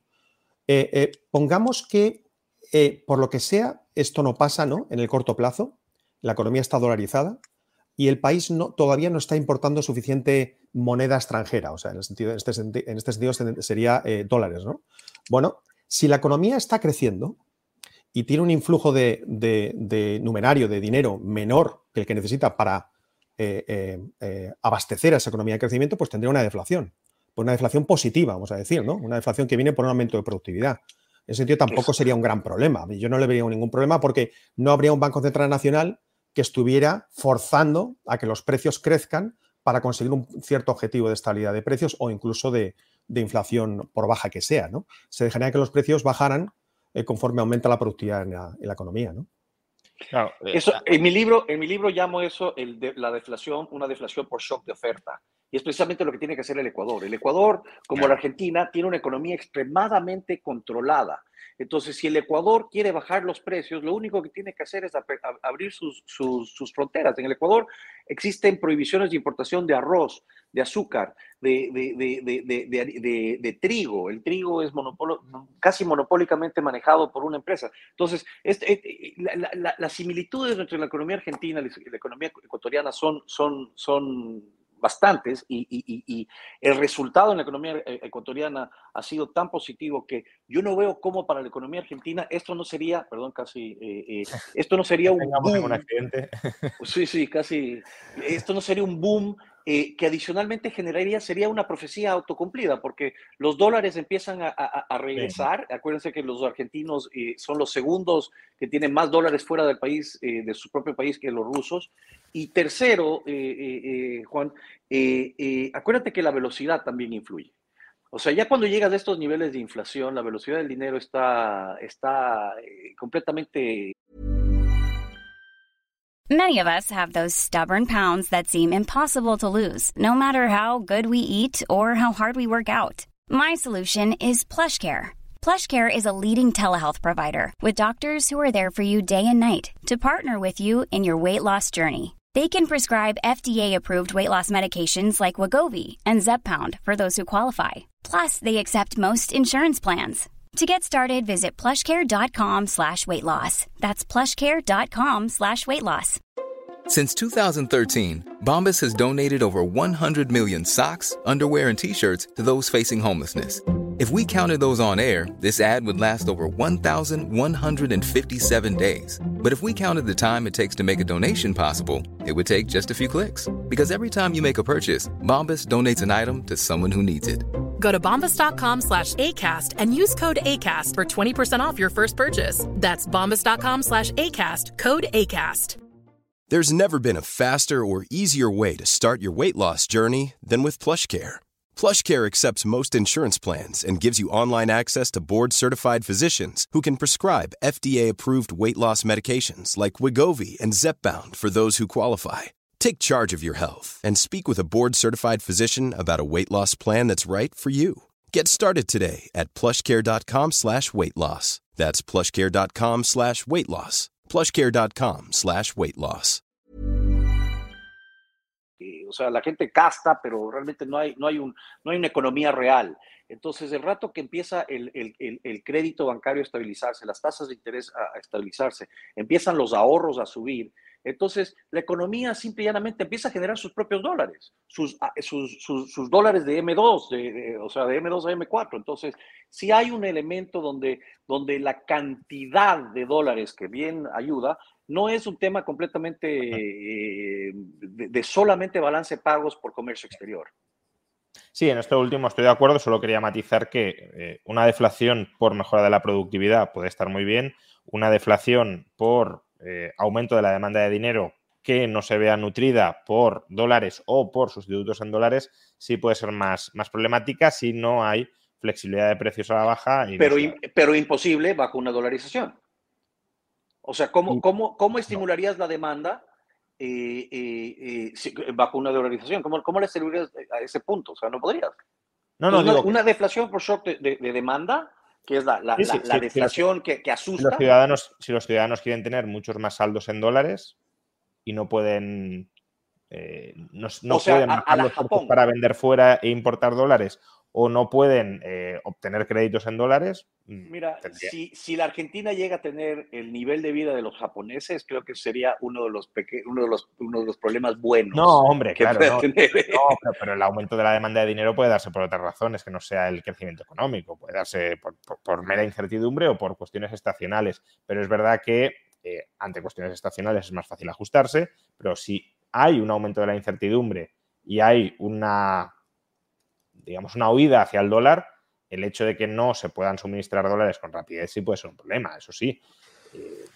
Sí, aquí Juan Ramón, te quería hacer una pregunta, eh, precisamente porque estás tocando el tema de la velocidad de circulación, ¿no? de la demanda de dinero. ¿no? Eh, pongamos que, la dolarización se ha hecho de manera, se ha implementado de manera exitosa y lleva, lleva eh, en funcionamiento, pues no sé, 10, 20 años, ¿no? Pero por una cuestión, la que fuera, ¿no? Hay una crisis de confianza en la economía por cualquier factor nacional e internacional y hay un exceso, hay un aumento desmesurado de la demanda de dinero. ¿no? Eh, claro, aquí, aquí es verdad que tenemos un problema. ¿no? Contrariamente a lo que tú dices, Francisco, yo no lo veo tan sencillo que en, cuestión de horas, esa demanda tan desmesurada que puedes considerar como irracional, ¿no? como la que fue, por ejemplo, en de las instituciones financieras, eh, bancarias, pero también financieras, en marzo del 2020, ¿no? Eh, los bancos centrales nacionales eh, eh, establecieron líneas, líneas de crédito extraordinarias. Dijeron, bueno, quien quiera liquidez, que la tenga. Simplemente usted tiene que demostrar que tiene un, activo que yo acepto como colateral y le voy a dar dinero. Eso ya, claro, eso desaparece en una economía dolarizada. Entonces, por eso, ¿qué sistema habría de salvaguarda, ¿no? vamos a decirlo, de, prestamista a última instancia en, en una economía dolarizada si la Argentina, si el gobierno argentino no tiene acceso, por ejemplo, a una línea de crédito en la Reserva Federal. Absolutamente ninguno, así como no lo hay en Panamá tampoco. O sea, lo que Argentina tiene que hacer es, y la economía, eh, mira, la Argentina no es el Ecuador, el Ecuador es un país de este tamaño que no tiene casi banca internacional. O sea, la Argentina desgraciadamente lleva 20 años de, de destruir eh, y, más eh, instituciones y credibilidad con instituciones financieras, pero no hay, no hay un prestamista de última instancia y tienes que hacerte la pregunta eh, fundamental que si eso es algo bueno o algo malo. Y en mi criterio eso es algo bueno, porque el prestamista de última instancia lo único que ha hecho es generar pobreza a nivel mundial. Depende cómo, depende cómo. Bueno, bueno, no, estoy de acuerdo con esa, con esa conclusión, la verdad, Francisco. Pero bueno, perdona, Daniel, decías algo. Bueno, yo quería comentar que en principio, como hacen esto, yo al menos estoy familiarizado con el caso de Panamá y con el de Ecuador. En eh, la banca ecuatoriana lo que tiene es unos niveles de liquidez mucho más altos que los de bancas similares a ella. Entonces, esa demanda extraordinaria está preparada para, para, para, para satisfacerla. Dicho de otra manera, lo que tendrías es una, banca estructuralmente líquida no tiene problemas de, eh, o, no cae, como diría Fequete, ¿no? No cae bajo problemas de, de, liquidación. sí. Entonces, eh, y la otra es Panamá. ¿Qué hace Panamá? Los bancos en Panamá están de alguna manera salvados por las sedes internacionales de Panamá, de, los, bancos que operan en Panamá. Dicho de otra manera, cuando, cuando pasan esas cosas, los bancos panameños o las sedes, sobre todo, de bancos internacionales en Panamá, son rescatados por sus casas matrices. Pero perdona, Daniel, pero ese, ejemplo no es exportable, creo, para el resto de Argentina. Pero no, no, pero ese, ese fue. Pero alguna mezcla de las dos, sí, cómo no. Más niveles de liquidez de la banca local contra con líneas de crédito internacionales o contra buenos activos que tenga la banca. Eh, eh, la idea es esa idea que tú estabas comentando, Juan, de, de disciplinador, el dólar como disciplinador fiscal, también es un disciplinador bancario. Cierto, sí, sí. O sea, a ver, lo que, lo que en el fondo estáis comentando es eh, básicamente que los bancos mejoren su liquidez y no dependan tanto de un prestamista de última instancia. Y en segundo lugar, que el prestamista de última instancia puede ser un banco privado, global, no tiene por qué ser un, banco central, ¿no? Así es. Y de hecho, la, la primera crisis argentina del 99 eh, tenía, la Argentina tenía una banca internacional. Eh, la gente no fue a sacar su dinero de, los bancos argentinos, que en ese entonces eran españoles, etcétera, etcétera, eh, porque pensaba que había una crisis de solvencia en los bancos. Fue precisamente porque pensó que el gobierno les iba a cambiar las reglas del juego. Y eso, y no hay banco que pueda monetizar todos sus pasivos en el mundo, ni siquiera un banco, banco central. Pero ¿Me permites un segundo, Juan Ramón? Sí, sí, claro, Creo que había un comentario, Francisco, en lo que yo no estaba de acuerdo contigo. Es lo que tú hablabas antes de que eh, no creas que la, esa función de prestamista en última instancia fuera algo positivo, ¿no? Fíjate, el periodo de patrono de mayor estabilidad de la banca y de la economía eh, británica, por ejemplo, ¿no? El último, último tercio, la, segunda mitad del siglo XIX. Pues por supuesto, vamos, el Banco de Inglaterra tuvo que actuar como prestamista de última instancia. Primero hubo también eh, eh, eh, bancos privados que hacían eh, un poco de esta función, ¿no? Pero cuando no daban abasto, el Banco de Inglaterra aprendió, no digo que lo, hiciera de manera consciente desde el principio, pero hubo crisis en los años 50 y 60 y en los 40 también, de 1800 me refiero, y aprendió que tenía que anticipar em, liquidez contra buen colateral a un tipo de interés relativamente alto para poder mitigar el, pánico. Y en cuestión de días, no digo de, de, semanas, ni de meses, ni de años, en cuestión de días se devolvía el dinero no era inflacionista y se mitigaba, no es que se mitigaba, se abortaba el pánico, ¿no? Porque esto era, esto era compatible con un sistema bastante estable como el, como el sistema patronoro, ¿no? Yo ahí si me dejáis mediar, em, básicamente lo que está exponiendo Juan es la doctrina de Walter Beijot, em, pero el propio Walter Beijot en Lombard Street dice, el Banco de Inglaterra tiene que hacer esto porque ha concentrado antinaturalmente las reservas del reino. Si estuviéramos en un, en un, sistema de banca natural en la que cada banco tuviese su propia reservas y sus propias liquidez abundantes, el Banco de Inglaterra no tendría que hacer esto. Dice, pero bueno, la creo que dice, la política es como los negocios, lo tomas lo que encuentras y hay que razonar a partir de ahí, ¿no? Em, yo, no estoy del todo de acuerdo con Beijot, porque creo que sí que hay economías de escala en concentración de reservas y por tanto no creo que sea del todo antinatural que haya ciertos centros financieros donde se concentren reservas. Pero bueno, el escenario probablemente al que iríamos es un poco el que exponía Dani, ¿no? De incremento de la liquidez de, de los propios bancos argentinos y dependencia de algún centro internacional de provisión de dólares de carácter privado. Pero sobre esto, también os quiero preguntar. Una de las inquietudes que tengo sobre la dolarización en Argentina, eh, por, eh, porque no lo he estudiado con, detenimiento, es precisamente esto. Mi sensación es que ahora los bancos argentinos no son especialmente líquidos.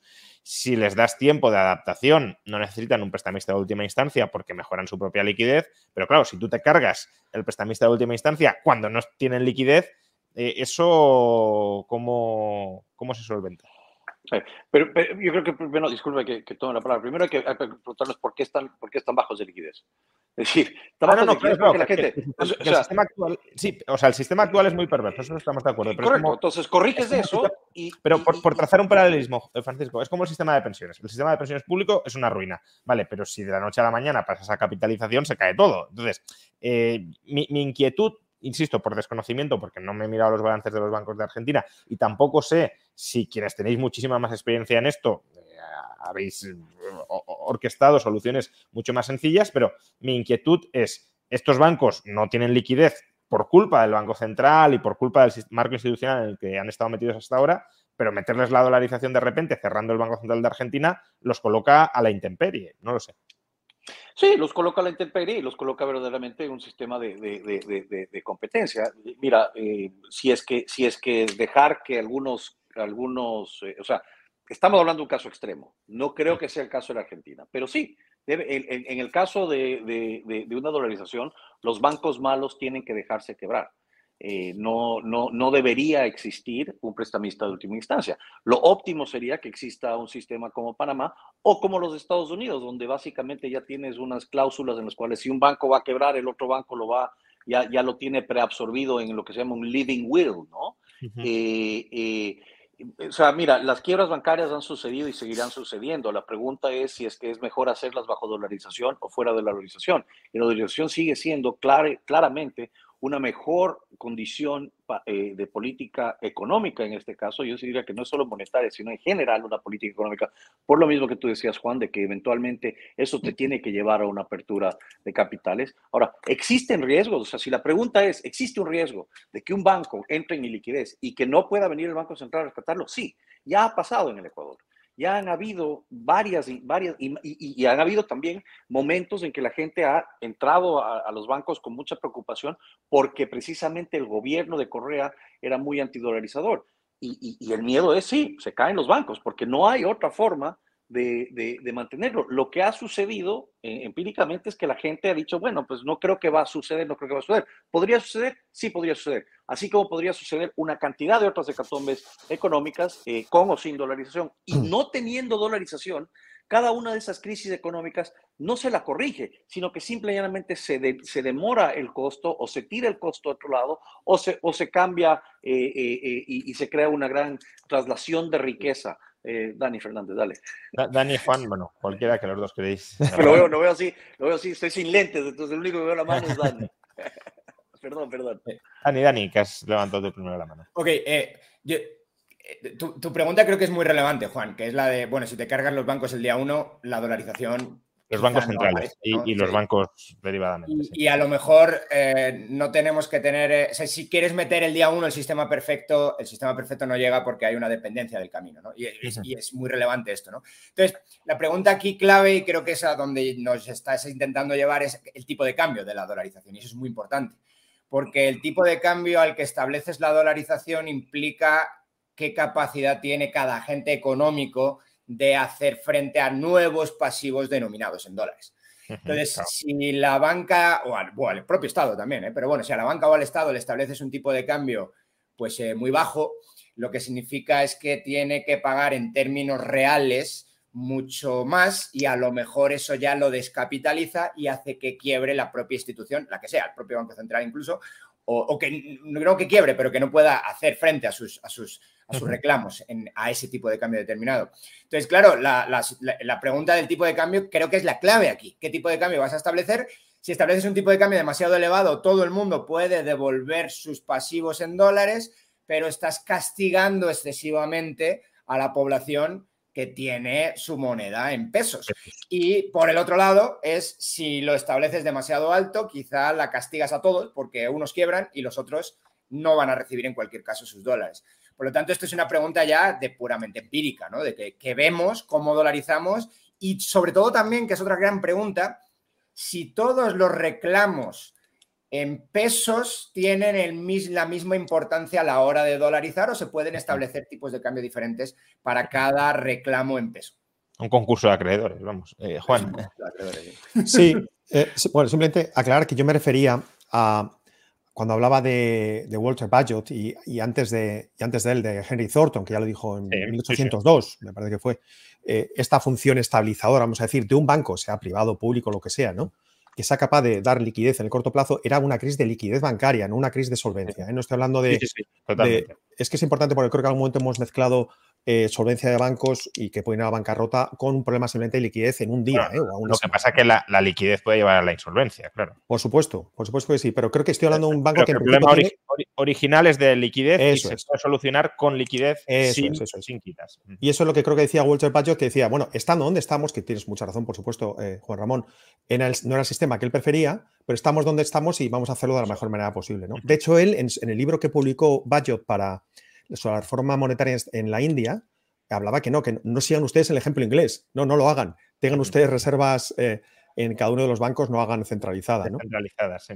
Así es, así. Creo que es muy interesante esa lectura, además. Eso, no lo conocía del banco. y, en, y, en, The Economist, no olvidemos que, que Beijot eh, era eh, el yerno del fundador de The Economist. en The Economist, Beijot tú publicó varios artículos defendiendo la banca libre y la banca con, reserva descentralizada. Em, tipo de cambio, ya que Dani ha sacado el tema. Eh, ¿Cómo hacemos esto? Eh, lo, primero, porque eh, lo de los tipos de cambio a veces es un poco confuso y em, a veces parece que cuando el, peso se deprecia se vuelve más difícil dolarizar. Yo incluso he leído a economistas reputados en España más o menos reputados diciendo, no, es que claro, como se está depreciando el peso, cada vez es más difícil de dolarizar. Y es al revés, cuanto más se deprecia el, peso, más fácil es dolarizar porque más barato le sale la liquidación del Banco Central al liquidador, que en este caso sería, sería mi ley, ¿no? Y, también más conveniente es porque, porque realmente estás finalmente... Eh, eh, paralizando la pulverización de los ahorros de todos los argentinos. Lo que pasa es que más conveniente también depende, porque si no podríamos decir pues que la dolarización se haga a un dólar cien mil pesos y entonces. Es que, es que, eh, sí, pero es que, es que estamos claros que la devaluación está yendo en una sola tendencia. Y, sí, sí, eso el tipo de cambio está yendo en una sola tendencia. Entonces no estoy en el, en el imaginario que de, pronto decidimos hacerlo a uno a uno. Que no es, que no es correcto. No, obviamente, obviamente. No, no. no, pero es que eh, en algunos momentos se planteó, yo creo que eso estuvo sobre la mesa en Argentina dolarizar a 1.300, 1.350 y creo que ese escenario, eh, sobre todo por la gestión que también ha tenido el gobierno argentino durante el último año, que se ha fundido cualquier activo líquido del Banco Central y ha añadido mucho más deuda, eh, ese escenario ya está descartado y la cuestión es, ¿es dolarizaciones 1.700, 1.000 o no sé, 1.500, ¿no? Podría, podría llegar a ser. Yo, en el caso venezolano, yo, que he estado asesorando en el caso venezolano esto durante varios años también, o sea, finalmente llegué a la conclusión yo, eh, y después de lo que pasó en el Ecuador, no sé si ustedes recuerdan, el, el, Ecuador dolarizó 25 mil sucres por dólar y eso causó una inflación el segundo año de 61% en dólares. ¿sí? Eh, entonces, claro, eso puede, la gente puede decir, mira, ahí está, ahí está la, la, la, razón por la cual no debes dolarizar. No, fue un año de ajuste horrible y, y, vamos para adelante. Y es preferible un año de que, que, que, otra generación de argentinos muerta. Eh, entonces, otras eh, muchas, ¿no? Porque si, solo fuera una. Exacto. Entonces, la, la, en, en, Venezuela, al inicio, cuando, cuando todavía era un poco más viable la, la revolución hace años, esa era la discusión. La discusión era, es que no podemos dolarizar este tipo de cambio porque el salario básico se baja a 40 dólares. Y mi intervención siempre era, bueno, pues si no lo dolarizas ahorita será un salario bajo de, un dólar. Es decir, siempre hay, siempre, o sea, eh, eh, pero llegamos a la conclusión, perdón, este, este, con esto acabo, o por lo menos yo llegué a la conclusión, que era mejor un overshooting.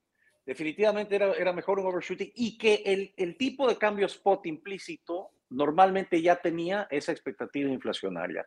Entonces, la mejor forma de no tener que venderle al público una cosa complicada, una cosa removida que, que te quite credibilidad, decirle, mira, ustedes mismos eh, ya saben cuál es el tipo de cambio, a ese tipo de cambio se, se, va a reflejar. Y eso realmente tiene el tema de, de, la sabiduría del mercado, ¿no? O sea, el, mercado sabe mejor que todos nosotros dónde está ese tipo de cambio. Y por eso, ah, encima más, eh, yo refuto completamente la idea de que dicen las reservas de Argentina son negativas. Entonces, ¿por qué hay tipo de cambio?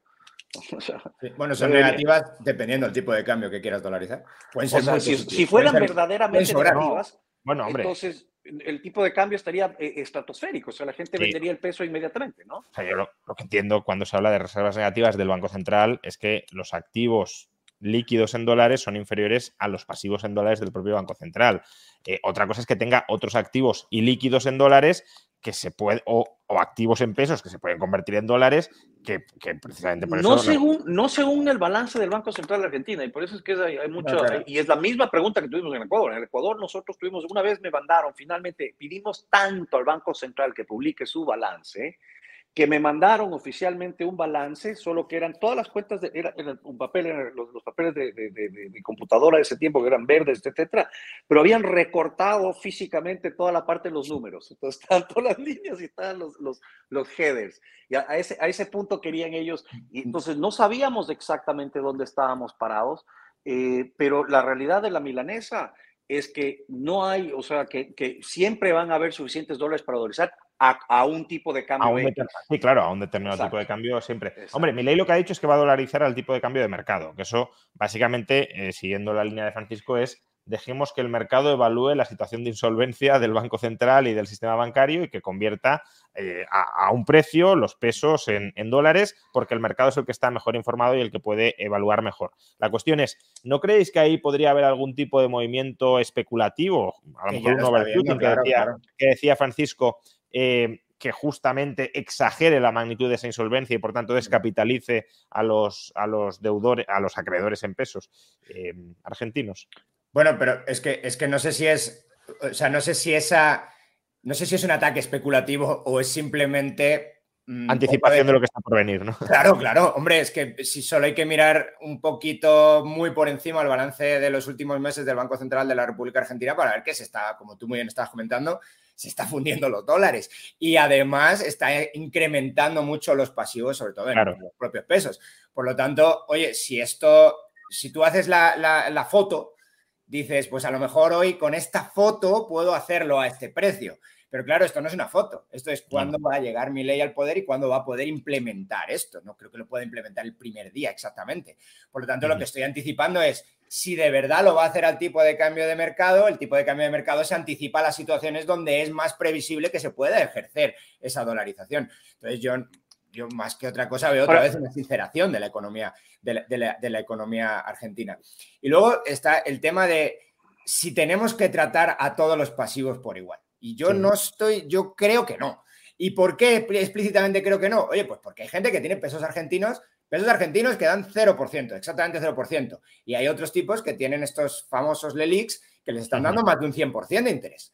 Eh, entonces, evidentemente el riesgo que asume cada partida del pasivo, en este caso, bueno, pues serías tú del, activo, ¿no? El riesgo que asume cada agente con diferente tipo de activo financiero es diferente. No, solo eso. en un inicio.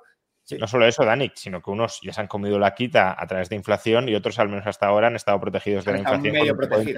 Con un, tipo de interés real que ha sido positivo. ¿eh? En el caso de Argentina, ya no lo será a partir de ahora porque ya se ha aprendido, pero pero... Eh, que, bueno, Emilio Campo, precisamente en su propuesta de dolarización, él, lo que pretende hacer es eh, eh, hacer básicamente un, O sea, una vez que el stock, pum, chao, base monetaria, pesos, se, salió y entraron dólares a la economía, vender los activos del Banco Central para pagar los vacíos del Banco Central, obviamente, a través de un, de un gran fideicomiso, fundamentalmente. un fideicomiso con todos los activos y de esos fideicomisos se pagan los pasivos. Si hay suficiente, maravilla. Si no hay suficiente, lamentando muchos señores que creyeron en el Banco Central. Eh, y, suficiente a qué tipo de cambio, nuevamente, claro, suficiente a qué tipo de cambio. Y, ya saliste del tipo de cambio. Ahora, esa es otra cosa que a mí me interesa en el caso argentino, ¿no? O sea, suponiendo que el tipo de cambio lo pusiste tan tight que, eh, eh, y acuérdate que la gente no, no se vuelca mañana a los bancos, eso no es la experiencia, no es que dices dolarización, ah, entonces la gente va corriendo a los bancos, que es, es lo que están, le tienen miedo en la Argentina ahora que hay una corrida bancaria por un anuncio dolarizador porque, no hay, porque piensan que no hay suficientes reservas para poder hacerlo. Esto es, es, una, es una condición verdaderamente interesante la que, la que vimos en Argentina. Pero suponiendo que eso no sucede, sino que sucede lo que sucede en todo el resto del mundo, decir, ah, por, lo, por fin dolarizaron y ya no tengo que ir a correr al banco a sacar mi dinero para convertirlo en dólares. Entonces, el, el, el, la masa monetaria se, se, se, se, va, se va se queda contabilizada en dólares y solo la vas convirtiendo en cash a medida que lo vas necesitando. Entonces, tú le das al país un año para ir retirando toda su emisión monetaria y durante ese año muy probablemente te van a incrementar el stock de dólares que tienes en el Banco Central. Entonces, Dani, hablando lo tuyo, supongamos que llegamos a un último trimestre y ya nos dimos cuenta que la cosa no es así. Bueno, lamentando mucho, pero el tipo de cambio a los cuales se van a, se van a dolarizar los, los pesos de ahora en adelante ya no es 7.50, si es 9.50. Claro, la gente que no se dolarizó antes va, va a estar muy, muy enfadada, pero sigues dolarizando, o sea, siempre vas a poder tener ese ajuste para poder finalmente reemplazar todo el stock de deuda. Y una vez reemplazado todo el stock de deuda, volvemos al mismo problema de solvencia. ¿Tengo suficiente para pagarte o no tengo suficiente para pagarte? Eso va a suceder con pesos, con pesetas, con soles, con sucres o con dólares. Al, final estamos diciendo que siempre hay tiempo para hacer una quita, ¿no? Básicamente que, si, si, no hay dinero suficiente, pues eh, no, no, cobras o cobras en la parte proporcional de lo que, de lo que podemos pagar, ¿no? Pero precisamente por eso, si eh, confías en, el peso, pues a lo mejor cobras más o cobras menos según cómo vaya la cosa, ¿no? Em, bien, creo que hemos tocado varios temas conflictivos sobre la dolarización, eh, competitividad, el papel de la política fiscal, cómo se puede hacer eh, si, hay dólares o no hay dólares. Em, la verdad que nos hemos desviado un poco de, la línea que quería seguir eh, y, hay cosas que a lo mejor debería haber preguntado antes que han quedado en el tintero y que, que os quiero preguntar ahora antes de, terminar, ¿no? Y es, em, por ejemplo, ¿por qué dolarizar y no el esquema que plantea Patricia Bullrich de bimonetizar? Es decir, que el dólar circule, pero también siga circulando el peso. Eh, o por qué, esta segunda ya es más fácil, pero hay mucha gente que se lo plantea, ¿por qué dolarizar y no eurizar? Es decir, ¿por qué no adoptar el euro o el franco suizo? ¿Por qué eh, la moneda de, reserva, bueno, la, moneda, el patrón monetario de Argentina debe ser el dólar? Lo digo porque hay mucha conspiranoia con esto también, de si adoptamos el dólar porque nos estamos sometiendo al imperio estadounidense, pero no hay ninguna razón objetiva para hacerlo porque podrían eh, adoptar otras monedas. No sé, comentadme. y un segundo. Ah, se nos eh, seguir, pero ahora, ahora Bueno, o sea, solamente mi única intervención, porque hay gente mucho más erudita que, que, yo en esto, es que tienes toda la razón. Más bien lo que deberían aceptar es mi moneda. Entonces, yo, yo, yo les imprimo moneda y utilizan mi moneda y, entonces eh, no necesitan dólares. y me vuelvo requete rico. Y me convierto en el Banco Central de la Argentina. Pero dale, dale, ¿por qué? La pregunta creo que daba era, ¿por qué usar dólar en vez de, de, de euros? O cualquier otra moneda, sí. Bueno, porque es la moneda mundial. Cualquier otra moneda fuerte, cualquier otra moneda fuerte, ¿no? Eh, algunos dicen el franco suizo, el franco suizo es mejor que el dólar, ¿no? Pero claro, ¿cuántos, cuántos francos suizos hay? Sí, eh, eh, la, idea es en qué intercambia ya el mundo, ¿no? En qué, en, qué, en, qué, en qué moneda nos hablamos. Y bueno, hay monedas regionales, sin ninguna duda, hay monedas que principalmente ejercen de, unidad de cuenta regional, el euro lo es, eh, sin ninguna duda, incluso en países que no tienen euro explícitamente. El yuan lo empieza a ser también, cerca de, en un área de influencia todavía relativamente pequeña, pero lo es. Eh, y bueno, históricamente la libra ya casi no lo es, pero históricamente también lo fue, evidentemente, era el dólar de la antigüedad. De la antigüedad tampoco, el, dólar de la, de la revolución industrial. Eh, entonces, eh, bueno, ¿cuántas transacciones hacen en dólares? La mayoría, pero sobre todo, y esto es un debate que hubo hasta hace no mucho también, y tú te metiste mucho, Juan, también, en qué moneda guardan los saldos de caja la mayor parte de gente. ¿Cuál es la moneda de reserva mundial? Y aquí no hay mucha duda, es el dólar. Y de hecho ya están las, economías nacionales del hemisferio occidental, ya están vinculadas al dólar. La pregunta es, ¿cuánto más metes la política nacional en el coste de tener moneda. Entonces es lo que haga el dólar más lo que hagan tus políticos. Si ahora mismo quitas el dólar, quitan lo que hacen tus políticos y dejan los políticos americanos que también hacen barbaridades con el dólar y que hay que intentar que no las hagan y lo que te da a ti la hagan hay que criticarlos mucho. Pero ya estás vinculado a eso. O sea, no, no es un tema de, no es que me voy a desvincular porque así puedo hacer, no, no, ya lo estás todas tus reservas están, o la, la gran mayor parte ya están en dólares, por lo tanto, solamente por un efecto de balance te va a impactar que hace el dólar a tu moneda. Y además, tu comercio está o bien denominado en dólares o hecho explícitamente en dólares. Por lo tanto, sinceramente, aquí no hay mucho, no, hay mucho que hablar. Eh, sí, te vinculas a Estados Unidos y te vinculas al dólar, pero es que ya lo estás. Pero, ¿por qué, por ejemplo, el esquema de Bullrich de que las dos monedas sean de curso legal no podría ser preferible a, a dolarizar. Irreversibilidad. Por Gresham. A ver, aquí, sí, bueno, dices Gresham, eh, Francisco, pero en esto he trabajado mucho con, Pedro Schwartz, que conocéis, que conocéis bien todos, ¿no? Sí, es verdad. Y, planteamos un modelo de, de, monedas paralelas, pero que circularan con tipo de cambio flexible. De tal manera que la ley de Gresham opera a la inversa, ¿no? Es la ley de Gresham que conocemos habitualmente con tipos de cambio fijos, que es el que se suele dar como por supuesto, que es el sistema, ¿no? En ese, si ese, a ver, si fuera ese el sistema, vamos a decir, no un escenario como el de Argentina actual, ¿eh? Porque yo creo que no sería creíble esa moneda nacional, es que no lo va a querer nadie, ¿no? Pero digamos un, escenario de, equilibrio, ¿no? Que, esa moneda nacional tiene cierto poder de compra, ¿no? Que no es el caso de, de Argentina. Bueno, ahí si tenemos, si es el mercado el que está disciplinando a los emisores a través de un precio que se manifiesta en todos los días en transacciones y un tipo de cambio que, varía, perfecto. A mí me parece un sistema bueno. De hecho, Eh, este es el sistema que, propusieron algunos, algunos economistas, muy pocos, cuando se estuvo diciendo el tema de la, de la moneda única en Europa, como Roland Waubel, por ejemplo, ¿no? en los años, en los años 80 y que, no, que por supuesto no lo adoptó la Comisión Europea, porque, bueno, por motivos yo creo que políticos se quiso una moneda única, ¿no? Pero una moneda, una competencia entre monedas para disciplinar al emisor siempre y cuando sea con tipos de cambio flexibles, en principio me parecería un buen sistema, pero para Argentina desgraciadamente no estamos ahí. Bueno, y el ¿Te, interesaría mucho, te interesaría mucho el ¿Perdón? Hugo Salinas Price, Hugo Salinas Price hace un planteamiento de una moneda híbrida para reintroducir la plata, que te interesaría mucho, pero creo que aquí nos hemos salido un tema así súper requete académico de, de, todos. y para responder rápidamente la pregunta de por qué el dólar, o sea, como dice Dani, las zonas monetarias óptimas, o sea, ¿en qué comercian? Eh, los argentinos. Segundo, ¿qué prefieren los argentinos? O sea, hoy por hoy pueden comprar pesos eh, eh, y, francos suizos y no lo hacen. Y, tercero, creo que para, para, ilustrar el poder y la hegemonía del dólar está el caso de Zimbabue.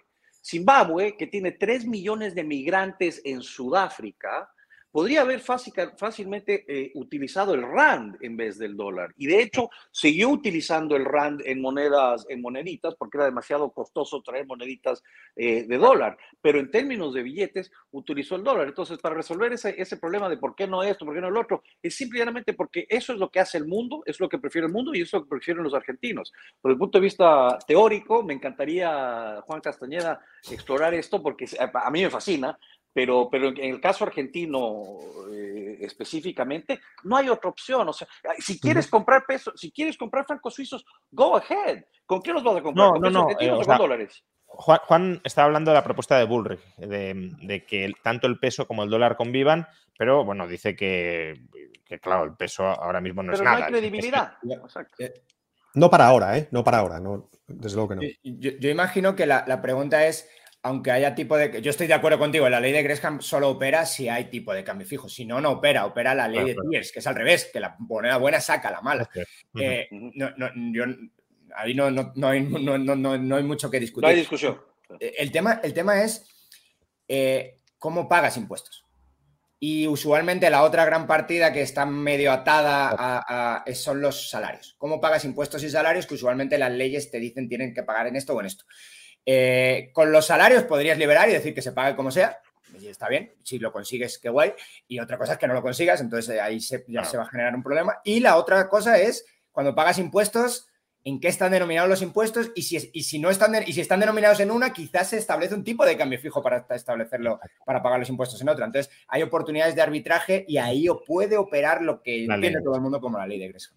Sí, pero no solo son los impuestos. porque los, Sí, no, lo que digo, lo que está diciendo Dani es, eh, claro, si el gobierno argentino dice, me podéis pagar eh, impuestos eh, o 100 pesos o un dólar, pues ahí ya está estableciendo un tipo de cambio.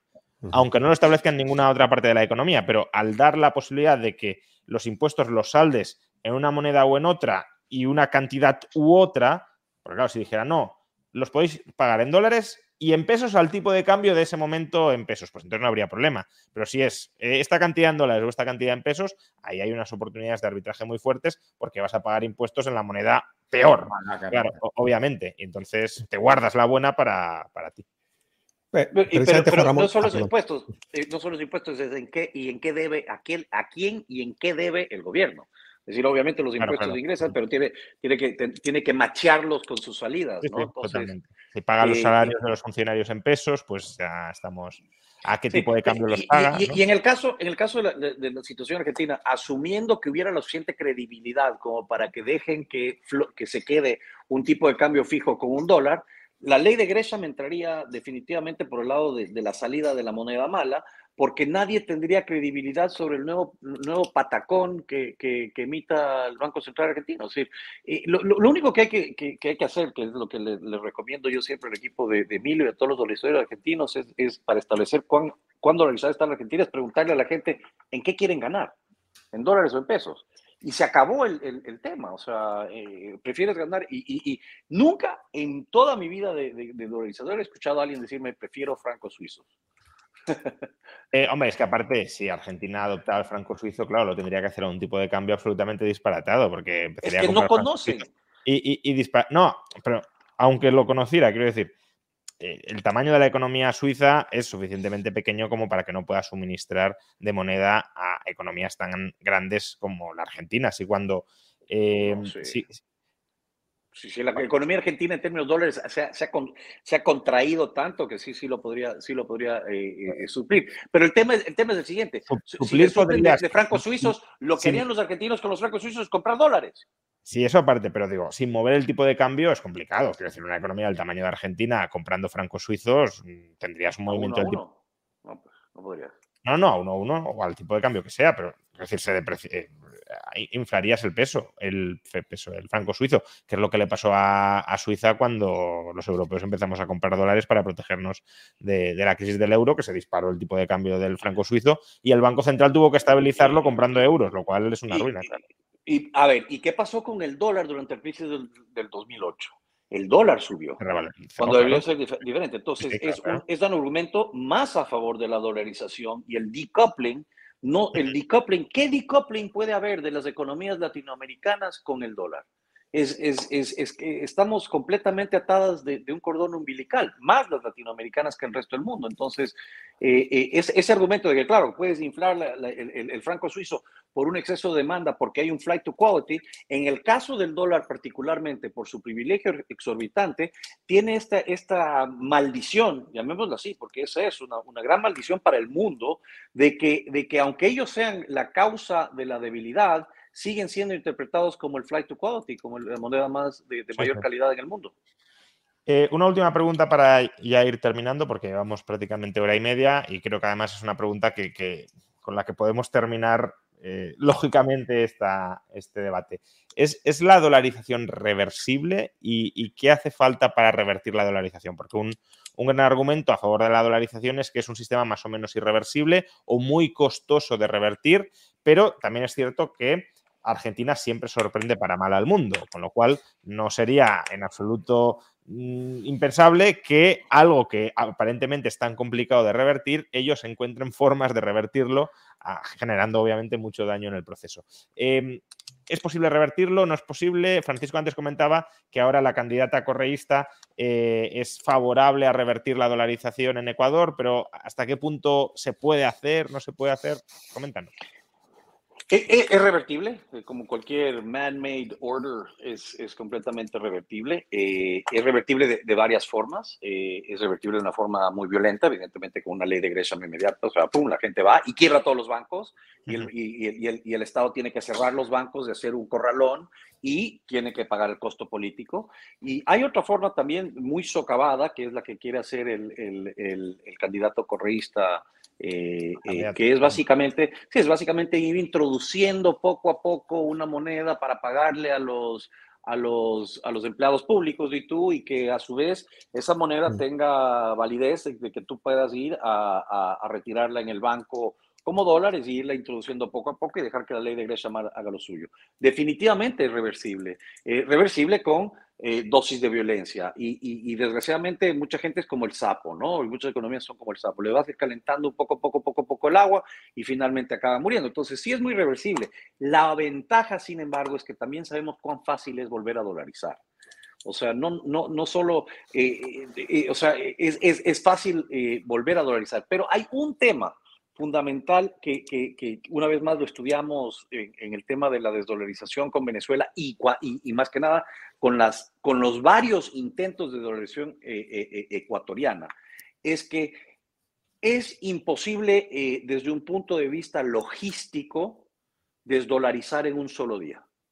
Porque si las transacciones de diario de compra de pan, leche, huevos están ya en dólares, y tú anuncias que desdolarizas mañana, todo ese circulante desaparece y ya no hay transacciones posibles.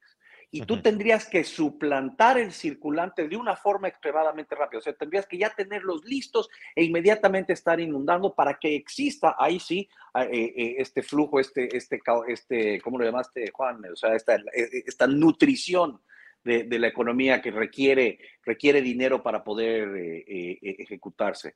Entonces, ¿es posible? Sí, es extremadamente costoso, hay tres escenarios, y, pero es imposible eh, hacerla inmediatamente eh, de, una forma, de una forma rápida, simplemente por temas, por temas eh, logísticos. No podrías suplantar la masa monetaria de, en 24 horas y, y anunciar que vas a dolarizar haría que la masa monetaria toda se esconda. Sí, yo, diría que es una, es una medida no completamente irreversible, muy irreversible, si lo quieres ver así, por dos temas. Simplemente es un tema de costos.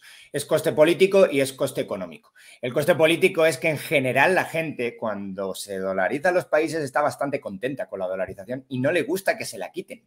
Entonces, eh, pues si Correa con las tasas de mm. popularidad que tenía en Ecuador no consiguió, y eso que lo hizo una bandera suya y que publicó artículos antes diciendo hay que desdolarizar, esto es un desastre, no, los miles de argumentos, varios de los argumentos que hemos puesto aquí, de hecho, eran, eran los suyos, no lo consiguió. La única institución con más popularidad que él durante muchos años fue el dólar.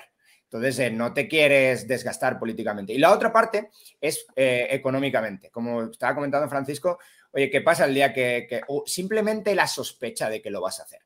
Eh, la gente va al banco y saca todo lo que puede. Y si va al banco y saca todo lo que puede, generas una, una corrida bancaria posiblemente, vas a generar problemas económicos y financieros tanto al propio país como al propio Estado.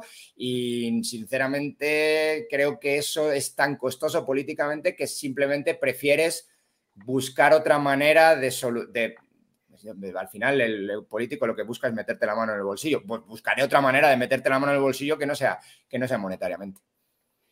A ver, eh, reversible, reversible, claro que es. O sea, uno de los sistemas más estables que hemos comentado hoy, el del patrón oro, pues acabó, ¿no? Y recuerdo, no sé si, pues seguro que lo conocéis, la anécdota esta del cuando, cuando se acaba el patrón oro en Inglaterra, ¿no? Eh, uno de los miembros del gabinete del gobierno de entonces, en los años 30, eh, comenta, ¿no? Con, la prensa, no sabíamos que podíamos deshacerlo es que no sabíamos que se podía hacer. Estaba tan metido en las instituciones, las expectativas de la gente, había estado funcionando durante más de 100 años, que fijaros, una presunción de estabilidad que ni siquiera el político sabía que se podía hacer. Pero claro, eso ya lo hemos perdido. Esa presunción la hemos perdido sobradamente y en Argentina, por supuesto, ¿no? Entonces, claro que es reversible. La cuestión será hacerlo lo más costoso posible, ¿no? Un poco lo que decía Daniel, ¿no? Estos costes económicos y costes también eh, políticos. Una manera, si queréis, aunque por supuesto que es reversible, pero una manera de hacerlo un poquito más estable, elevarlo al rango más eh, legal, más constitucional posible, ¿no? De tal manera que la vuelta atrás sea más difícil, ¿no? Aunque sea el proceso político, llevaría más tiempo hacerlo, ¿no? Bueno, eliminar el Banco Central. No, no, eso por supuesto. Me refiero a la Constitución argentina, que, que figure en la Constitución argentina un precepto sobre, sobre, sobre la moneda. ¿Cuál es la moneda? Eso sería mucho más complicado de, primero, de, de, implementar en primer lugar, pero también de deshacer en el segundo, ¿no? Yo, siempre dije que políticamente es demasiado costoso, absolutamente, pero, pero, pero habiendo visto lo que sucedió en Venezuela y en Zimbabue, eh, te das cuenta que con, con, grandes dosis de violencia, o sea, mientras, mientras el pueblo esté dispuesto a aceptar violencia, eh, eh, le, pueden hacer lo que sea. Pero si es que inmediatamente clausuras los bancos, mañana dices, ¿sabes qué? Vamos a desdolarizar y en consecuencia los bancos están todos cerrados y eres el más impopular, bueno, se va a, va a colapsar completamente la economía porque la gente no va a tener, no va a ir a comprar huevos, no tiene con qué ir a comprar huevos porque nadie se va a deshacer de los dólares. Entonces, no, solo, no solo se traduciría realmente en un problema político, se, convertiría en un problema político de, comer mañana y pasado. Entonces, el coste político es definitivamente el más alto eh, eh, y es el constraint eh, que, que, los mantiene dolarizados, lo cual es una gran, una gran cosa. Es decir, esta es una medida que los, que, a la cual le tienen miedo los políticos. Aleluya, vamos por ella. Por cierto, en, 1914 el patrón oro tardó una semana en, duró una semana. En cuanto se declaró la guerra, ¿no? Eh, duró una semana, solo una semana. Porque lo por cierto, uno de los defensores del patrón oro en ese momento fue Keynes. Luego, luego, luego, y, salieron varias veces del patrón oro, o sea, no fue solo en, 30 que salió. La más grave para mí fue en 1914. Y, lo, interesantísimo que dices, Juan eh, Castelleda, es que eh, eh, yo me acuerdo cuando Bob Mondale, cuando, cuando dolarizamos, lo invité a Bob Mondale, que era el, el, premio Nobel de Economía en ese entonces, y él, él, él decía mucho, decía, eh, the euro, you know, dollarizing is really easy, o sea, o, o, o usar es, es, extremadamente fácil, es un cambio de moneda, es, es algo extremadamente fácil. Entonces, así como tú dices que, que, que, que existe esta facilidad de, de, de, de, que el gobierno decía, no sabíamos cuán fácil era salir del tema, yo creo que tenemos que cambiar, es decir, no sabemos cuán fácil es entrar en el sistema. Es realmente fácil dolarizar también. Y es algo que tiene justicia, que, eh, eh, permite el cálculo económico. Yo no le veo razón ni riesgo sustancial, y eso es algo que les pregunto a ustedes, del por qué Argentina no debería dolarizar. Esa es la pregunta que yo le hago a la gente. Luis Espinosa tiene unas entrevistas a una, pues en el caso de la dolarización, entrevistó a un montón de gente, entrevistó al que fue, que creo que murió recientemente, ¿no? El que fue el director del Banco Central de Ecuador en el momento de la dolarización. Y comenta una, una anécdota súper interesante que es la de cuando deciden dolarizar, les llaman de la Fed y les dicen que habéis hecho. ¿Sí? O sea, porque habernos preguntado. Y es la clave, no necesitas ni siquiera preguntar al emisor de la moneda porque eso es un activo que está por ahí circulando y tú simplemente dices, oye, tengo tantas reservas internacionales, mándamelas cuando puedas, por favor. no, bueno, yo ya lo he comentado muchas veces en el canal, creo que quienes critican la o se oponen a la dolarización lo hacen cayendo en la falacia del nirvana, es decir, Puede que no sea la, política o el régimen monetario absolutamente óptimo, pero sí es desde luego el, mejor que, al que pueda aspirar Argentina ahora mismo y por muchas décadas. Con lo cual, eh, que puede tener ciertos problemas desde mi punto de vista, como algunos de los que he intentado introducir antes, sí, pero es que, claro, mantenerte en una inflación del 30, 40 o del 50% de manera persistente es un problema enormemente mayor por las razones, por ejemplo, que comentaba Francisco, de que destruye absolutamente el cálculo económico y sin cálculo económico no hay economía.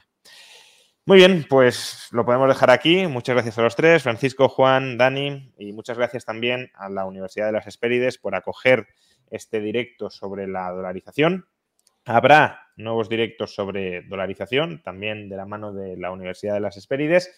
Pero también quiero ya anunciaros que el próximo miércoles tendremos una sesión con dos de las principales autoridades de la universidad, con eh, Gonzalo Melián y con Gabriel Calzada, para resolver las dudas que tengáis sobre la Universidad de las Esperides por parte de todos aquellos que a lo mejor estéis estudiando estudiar en la Universidad de las Esperides, os estéis planteando si cursar estudios en ella o no. Comienzan el 2 de octubre, todavía hay tiempo de matricularse y para los másters, programas de eh, posgrado, hasta el 30 de octubre. Ya tuvimos una de estas sesiones con Gonzalo hace varias semanas y mantendremos otra ahora con Gonzalo y con Gabriel para que, pues si tenéis dudas, inquietudes, preguntas lógicas, eh, podáis eh, formularlas y, que sean respondidas en directo. Muchas gracias a todos de nuevo y pues nada, nos vemos próximamente en este